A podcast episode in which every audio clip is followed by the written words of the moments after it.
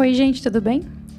Aqui é a Maline do Vou Constelar, Instagram, e a gente vai falar hoje um pouco sobre a base da constelação, o básico dos sistemas, tá? Vamos lá?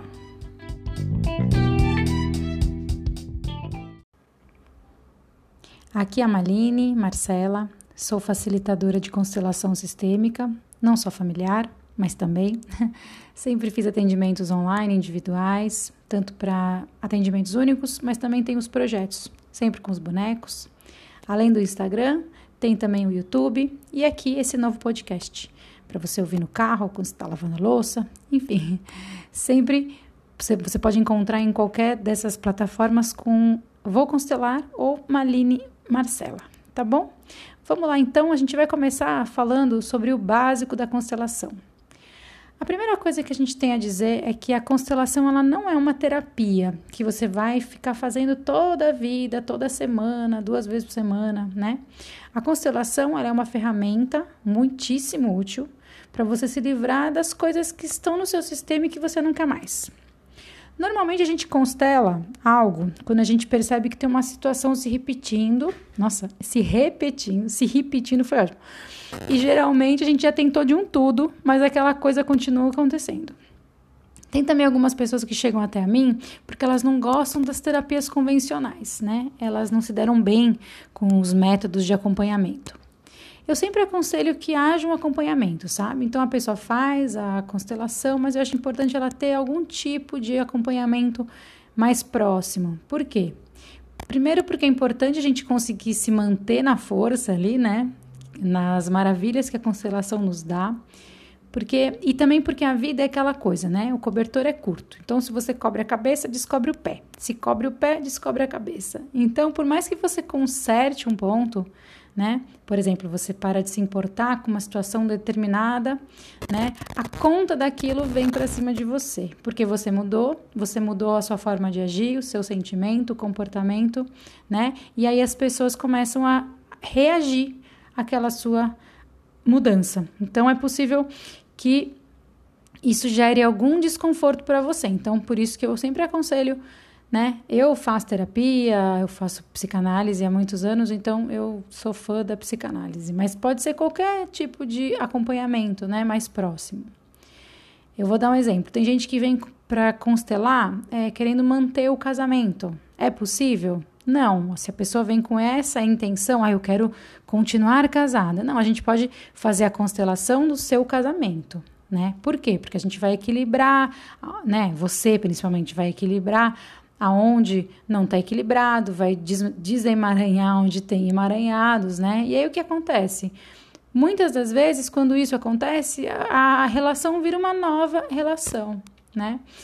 Boa parte das vezes, é, as pessoas, a maioria das vezes fica tudo bem, as pessoas ficam juntas, tudo lindo e maravilhoso. Mas pode acontecer de você mesma perceber algo que você não gosta, né? E aí, de repente, você decide não continuar naquele casamento, né? É você mesma, a pessoa que constelou, que decide. Então, por isso e por outras coisas é que eu sempre aconselho fazer uma terapia junto, que nem eu falei, eu faço a psicanálise, tá? É, vamos lá. Então, você notou que você tem um padrão de repetição na sua vida, tá? Por isso que você veio falar com, né, se interessar por constelação. E agora, o que, que você faz? Ah, decidiu que vai constelar, legal. E o que, que a constelação pode fazer por você, tá? Então, agora a gente vai falar um pouco sobre os vínculos, tá bom? Você só pode constelar questões sobre pessoas, né, que que, com as quais você tenha vínculos. E o que, que são esses vínculos? O que gera esses vínculos no sistema, tá? Então vamos lá. Tem os vínculos sanguíneos, né? Pai, mãe, irmão, inclusive irmãos falecidos ou nem nascidos, né? Abortos, avós, avós, todos aqueles que existiram também antes de você. Outro tipo de vínculo, vínculos de afeto. Pessoas que mudaram a sua vida ou de alguém do sistema com base no afeto. Exemplo: namoro, ex-namoro, noivado, ex-noivado, promessa de casamento, né? O ex-noivo da avó, não precisa ser com você, mas alguém no seu sistema, essas coisas acontecem, né? Dos ex-noivo do pai, da mãe, tá? Outro vínculo, pessoas que beneficiaram alguém do seu sistema. Essa pessoa entra no seu sistema. Exemplo: o seu filho foi adotado por alguém, né? Você teve um filho que foi, foi para adoção. Esses pais adotivos passam a ser do seu sistema também. Ou então, você é herdeira do tio avô de terceiro grau de consideração, mas ele te deixou toda uma fortuna dele. Esse tio também entra.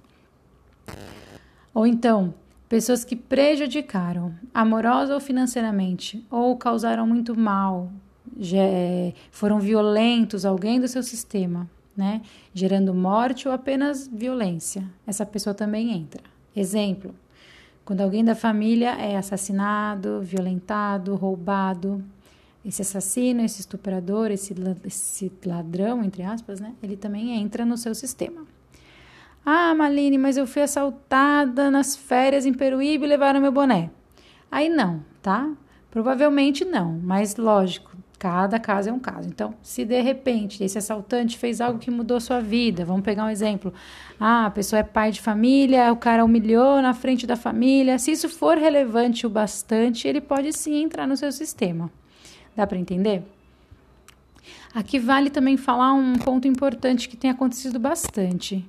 Muitos médicos que cometem violência obstétrica tendo consciência disso, né, e que acham que, vai que vão passar incólumes, mas isso aparece sim no sistema de muitas mulheres, tá? Né, quando vai fazer a constelação do parto, depois que a mulher constata que foi vítima de violência, ela vem constelar, esses personagens podem aparecer também, porque muda realmente a vida da mulher, né? Mas vamos lá.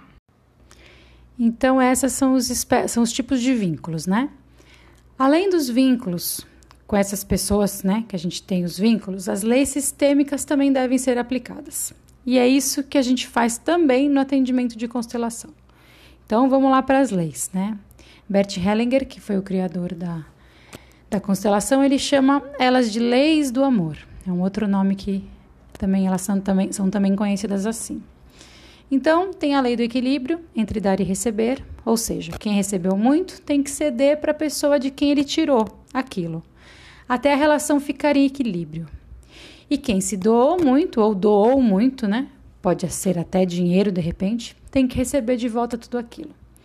Se a relação ficar desequilibrada, os emaranhados acontecem, aí as repetições, e aí a pessoa acaba tendo que vir constelar, né? Fazer o quê? Uma outra lei Lei da hierarquia ou da ordem. Quem veio primeiro tem prioridade a quem veio depois. E todo mundo tem um lugarzinho só seu ali no sistema e devem ser respeitadas nessa ordem. Exceção quando a pessoa vai formar sua própria família. Então lá, você nasce, tem seus pais que são maiores do que você, tudo bem. Mas daí você casa. Quando você se casa, a sua nova família, seu marido, não precisa nem ter filhos, né? Pode ser só o marido. Tem que ter prioridade aos seus pais. Tudo bem? E a última lei, a lei do pertencimento, que fala o quê? Todo mundo que pertence ao sistema tem o direito de pertencer ao sistema e também tem um lugarzinho que é só dele ali. Lembra dos vínculos, né? Inclusive aqueles que fizeram mal ao sistema e inclusive aqueles que fizeram bem ao sistema, né? Porque acreditando ou não, é bem comum pessoas que fizeram bem àquele sistema também serem excluídas, né? Quem doa demais também desequilibra, tá? E acho que é isso, né? Vamos lá para as perguntas?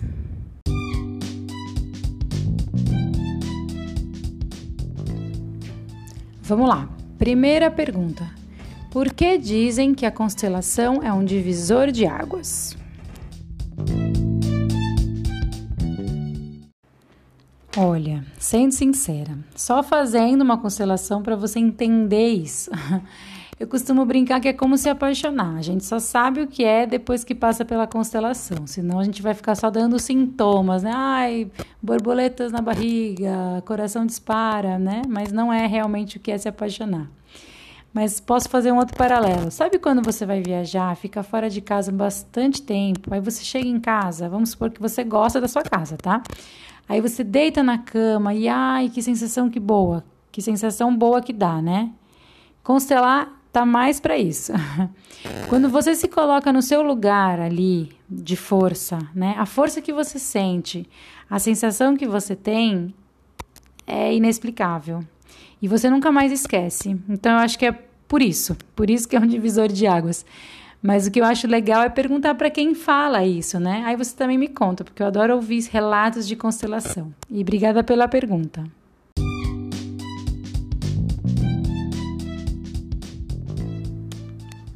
Mais uma pergunta. Como diferenciar uma questão psicanalítica de uma questão sistêmica, por exemplo?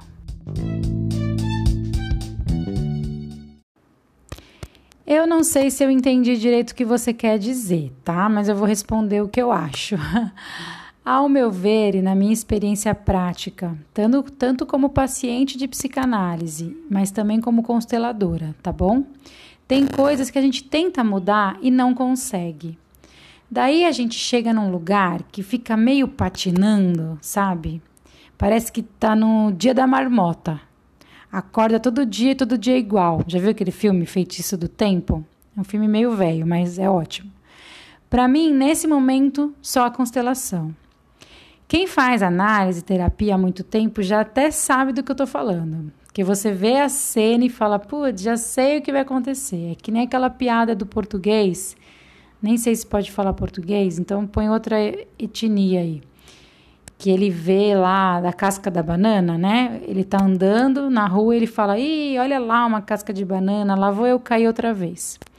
É uma piada, mas ao meu ver, um indício pode ser bem esse. Mas mesmo assim, é, eu entendo como essencial a psicanálise para você lidar com as broncas que vão vir, né, decorrentes dessa sua mudança, tá bom? Obrigada pela, por enviar pergunta, tá bom? Até mais.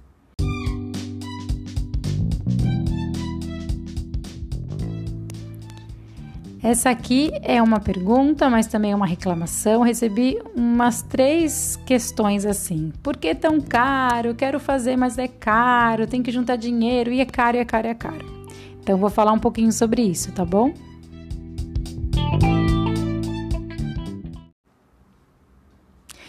Então, como eu falei, a constelação ela não é uma terapia que você vai e fica fazendo toda uma vida, duas vezes por semana, uma vez por semana, tá?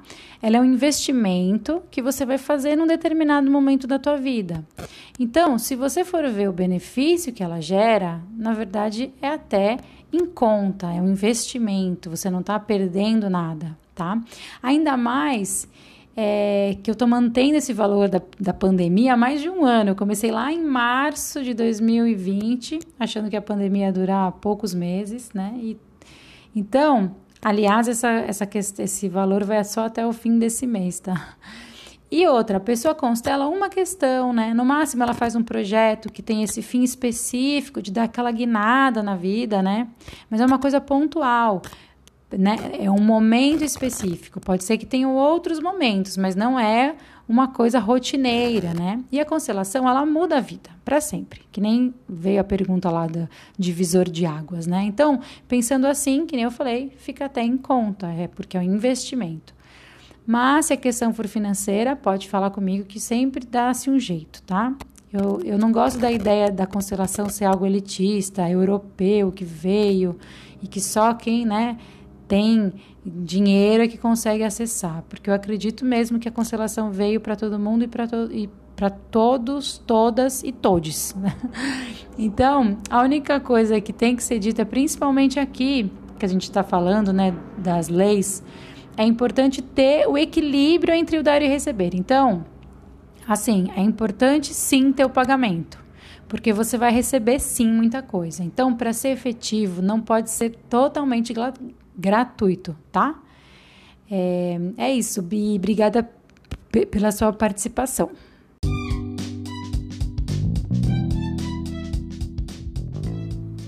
Vamos para mais uma pergunta. Como que é um atendimento? Tenho medo, nunca fiz.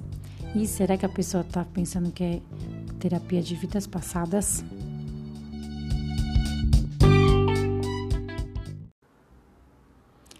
Ó, não tem por que ter medo, tá bom, gente? Exceto se o medo for um medo de mudar de vida. Aí sim, melhor não fazer, tá bom?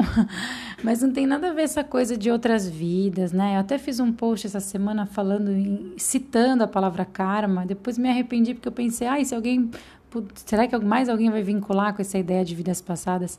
Né? Como que eu vejo isso? Quando a gente fala que né, tem gente que fala que constelação tem a ver com vidas passadas, tem uma corrente, né? Mas não é a corrente original. A corrente original não tem nada, nada disso, tá? Para mim, eu vou dar uma visão pessoal do que, do que eu entendo como vidas passadas no geral, não só na constelação, tá? Mas a minha visão sistêmica sobre esse tópico vidas passadas, tá? Eu não sei o que são vidas passadas. Eu não lembro, né? Se eu tenho, eu não sei. Então eu não entro nesse mérito. Para mim, o que existe, e eu acho que você vai concordar comigo, são os nossos antepassados. Então, se a pessoa vem com isso, ah, eu era X pessoa na vida passada, eu era assim, eu era assado, né? Como que eu entendo? Você teve um parente que podia sim ser essa pessoa que fez isso, que fez aquilo, tá? Então, isso pelo pensamento sistêmico, para mim acomoda bastante, tá? Mas eu respeito mesmo porque por anos eu super acreditei em vidas passadas, então eu sei bem como que é, né, a literatura a respeito desse assunto. Mas então não tem por que você ter medo, tá bom? E além de mais, eu sou boazinha. não tanto, mas nos atendimentos eu sou. Obrigada pela mensagem.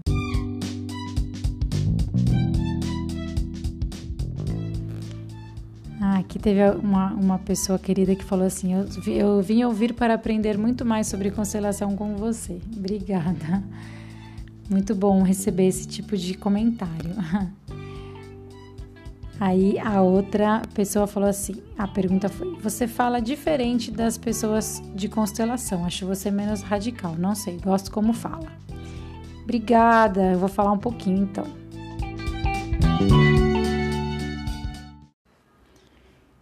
Primeiro que eu fico muito feliz por você gostar e por você me contar, né? Mas isso de falar, acho que cada um tem o seu jeito de falar, né?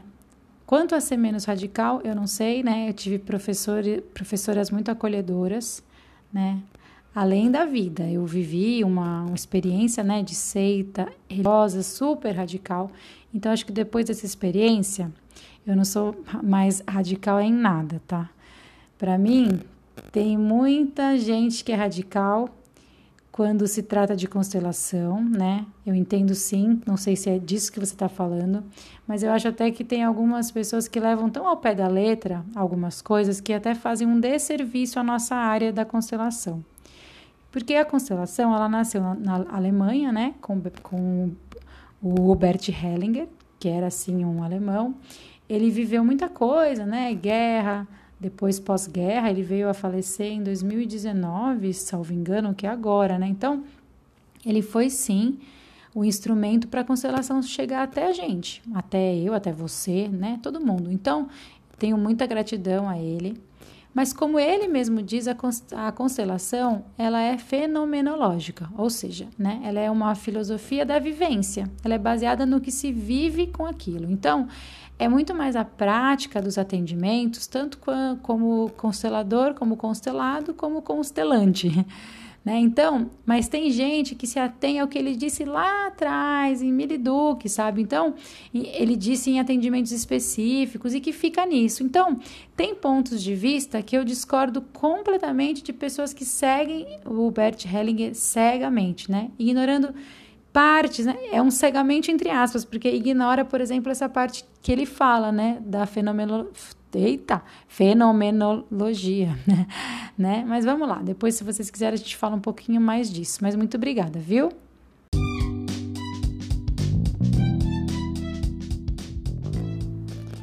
Aí aqui a pessoa perguntou de onde que veio a constelação, né? Eu falei um pouquinho na Alemanha do Bert Hellinger, Aí perguntou assim: é verdade que se alguém que fez algo muito ruim para minha família, ela tem que ser incluída, né?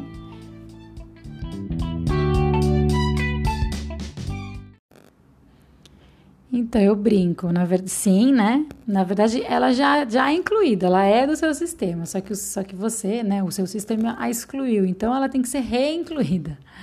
Exemplo, meu, né? O pai foi assassinado pela pessoa X essa pessoa, essa pessoa X tem que pertencer àquele sistema. Mas por quê? Concorda que esse, né, essa pessoa X mudou todo o percurso da história? o pai morreu, a mãe teve que sair para trabalhar, os filhos pararam de estudar, não tem mais pai, enfim, isso para dizer o mínimo, né? São as coisas externas. Imagina o quanto de mudança interna não tem. Então, a gente tem sempre que ter em mente isso, que incluir não é adorar, achar lindo, bater palma, né? Incluir é aceitar os fatos, a vida como ela é. É mentira que houve esse crime? Não, não é. É mentira que esse fato foi relevante pra caramba? Lógico que não. Então, por que, que a gente né, fica fingindo que essa pessoa não é importante? E, de novo, o importante não é ser amado, aclamado, tá? Mas sim que ele pertence. Pode ser difícil? Pode, mas é muito mais libertador para todo o sistema quando isso acontece. Tá bom?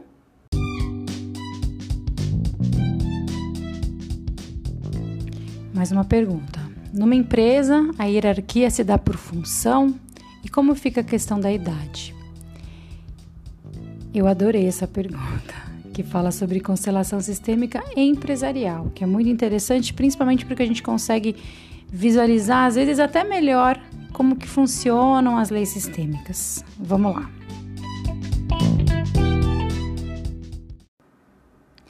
Obrigada pela pergunta, né? Então, a hierarquia é por quem está na empresa mais tempo e também pela idade, mas muito mais importante do que a idade é, é o tempo de empresa. Né? Quantos e quantos filmes de Hollywood a gente vê com esse enredo? O cara é funcionário, faz trocentos anos, aí entra um moço mais novo e já vira sócio, né? Rouba a promoção dele, né? Lembra? Isso é enredo de um filme. Por quê? Porque sempre dá rolo, né? No mínimo, o funcionário antigo acaba saindo, né? Mas no filme tem sempre aquele viés de que o a, a pessoa que entrou nova na empresa é meio vilãozinho, né? Acaba, ah, vai vender para os, outra empresa e era tudo uma história imensa, enfim. Mas é ficção, mas também acontece na realidade. A idade também tem que ser levada em conta, mas menos, bem menos, né? Só no trato, no respeito. Mas o tempo da, de empresa é essencial. Na semana passada a gente falou sobre a questão do jogador de futebol que ajuda a família contratando o pai como empresário, por exemplo, né? Lógico, o pai é mais velho que o filho, duh, né? Óbvio. Mas eles sempre, os dois, né, tem que ter em mente essa divisão. Uma coisa é o sistema empresa e o outro é o sistema pai e filho, né? Ou funcionário idoso e chefe. Enfim, cada caso é um caso, tá bom?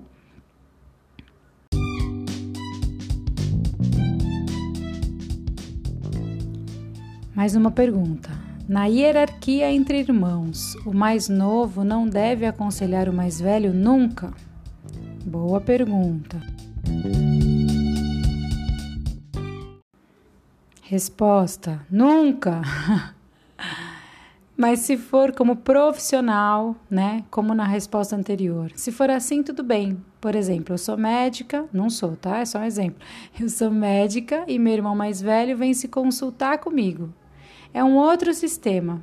Aí eu falo para ele, né? Não coma açúcar, né? Quem aqui já viu essa cena acontecer de o irmão mais velho, no caso, não obedecer? Por quê? Porque não souberam diferenciar os sistemas. Uma coisa é eu, eu com meu irmão, a outra coisa é eu, paciente, com o médico, tá?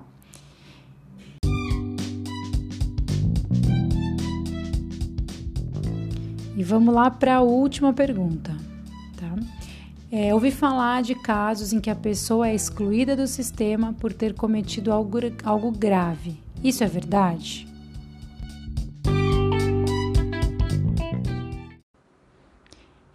É verdade sim, mas são exceção da exceção da exceção, mas existe, tá? E não é que a pessoa é excluída do sistema, né? Não é bem assim, mas sim que as demais pessoas se desvinculam dessa parte do sistema né? É,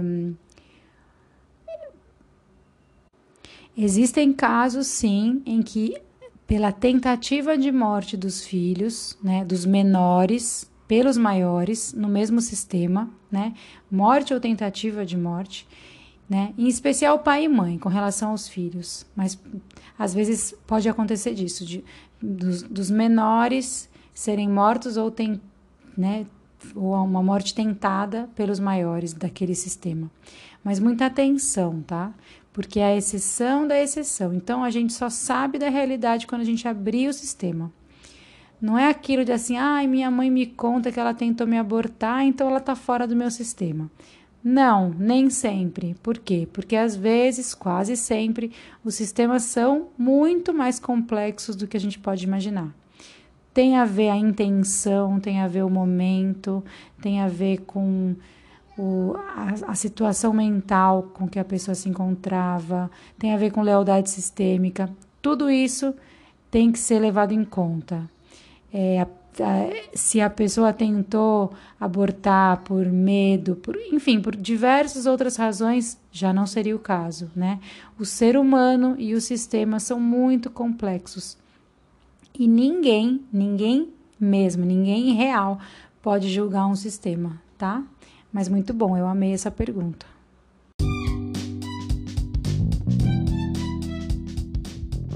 Então é isso, gente. Esse foi mais um podcast com esse tema, falando sobre as, o básico da constelação. Espero que vocês tenham gostado.